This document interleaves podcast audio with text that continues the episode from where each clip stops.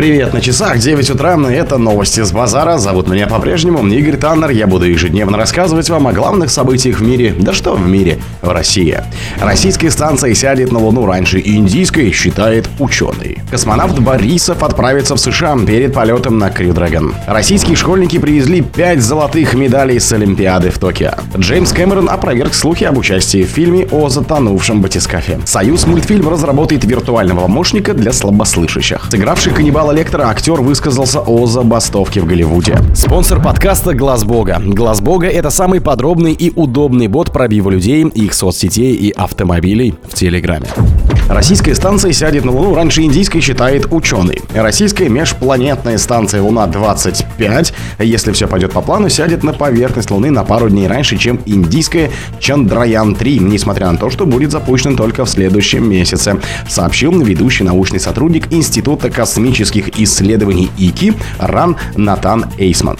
Индийская миссия Чандраян-3 стартовала на ракете GSLV МК-3 в 14.35 или 12.05 по Москве 14 июля. Примерно через 17 минут объединенный модуль, состоящий из двигательной установки, посадочного модуля и лунохода, вышел на эллиптическую орбиту. По оценкам Индийского космического агентства, посадка намечена на 23 августа. Наша должна прилуниться 21 августа. Сценарий такой. Старт 11 затем около 5 суток прилет, выход на низкую круговую орбиту около Луны, затем 5 суток примерно ожидания, а потом посадка с переходом при посадке на эллиптическую орбиту с низким приселением ну и коррекции по пути к Луне на ее орбите, рассказал Эйсмонт. Космонавт Борисов отправился в США перед полетом на Crew Dragon.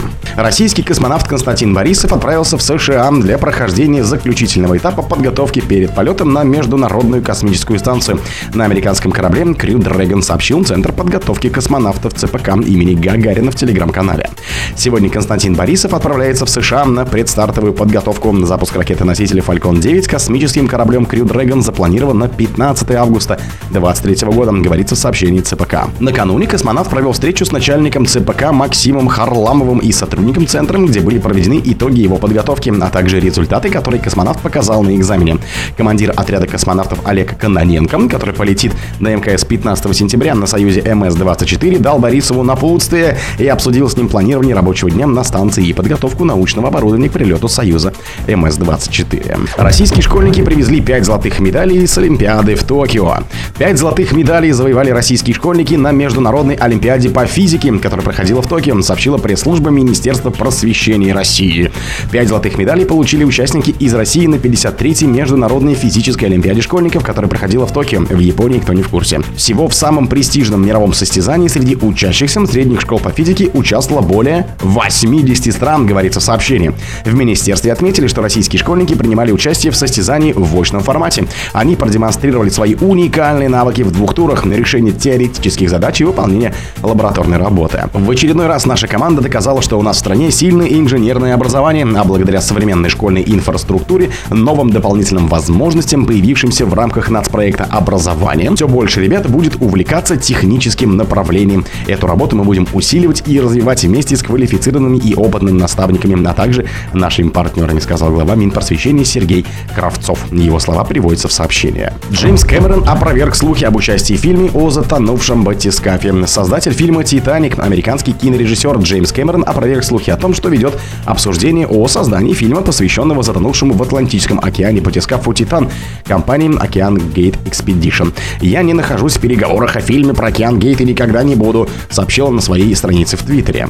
Кэмерон добавил, что обычно не комментирует слухи про себя в медиа, но на этот раз считает должным это сделать. Ранее британский таблоид Sun со ссылкой на источники сообщил, что обсуждается возможность создания сериала, который будет посвящен затонувшему батискафу «Титан» компании «Океан Гейт Expedition», и Кэмерон рассматривается в качестве главного претендента на должность режиссера проекта. На роль в возможном сериале активно рассматривается американский актер Мэтт Деймон. Союз мультфильм разработает виртуального помощника для слабослышащих. Союз мультфильм разрабатывает платформу для помощи слабослышащим людям в коммуникации, сообщили в пресс-службе киностудии. Сегодня технология Motion Capture применяется не только в анимации, но и в игровом кино, компьютерных играх. Платформа поможет людям с ограниченным слухом в режиме 24 на 7 общаться и воплощать свои идеи в жизнь, отметил руководитель студии захвата движения Сергей Лобанков. По его словам, в настоящее время ведутся съемки материалов для приложения, которое разрабатывается совместно с лабораторией Sensor Tech. Программное обеспечение объединит на одной платформе три функции – перевод речи в текст и обратно, сервис онлайн-услуг живого суд-переводчика и виртуальный сурдоперевод с использованием искусственного интеллекта. В приложении также будет виртуальный помощник Даша. Платформа станет доступна в виде веб-портала и мобильного приложения для iOS и Android в 2024 году. Сыгравший каннибала Лектора актер высказался о забастовке в Голливуде. Забастовка с участием актеров Голливуда может продлиться до конца года и стать очень неприятной, заявили в интервью Sky News британский актер Брайан Скокс, известный по фильмам «Трое», «Люди Икс», «Охотник на людей», где первым сыграл каннибала Лектора на серии по Джеймса Борна, а также сериалу «Наследники». Это ситуация, которая может стать очень-очень неприятной. Это может продолжаться довольно долго. Они доведут нас до грани, и, скорее всего, нам придется дойти до грани. Так что ситуация может быть решена не раньше, чем к концу года, заявил актер. Как отметил Кокс, одним из главных требований участников забастовки на фоне увеличения числа стриминговых сервисов является получение отчислений от повторных показов фильмов, которые необходимы для финансирования медицинского страхования актеров. Участники забастовки также обеспокоены возможностью использования их изображений и голоса, созданных с помощью технологий и искусственного интеллекта без получения разрешения самих актеров. О других событиях, но в это же время не пропустите. У микрофона был Игорь Таннер. Пока.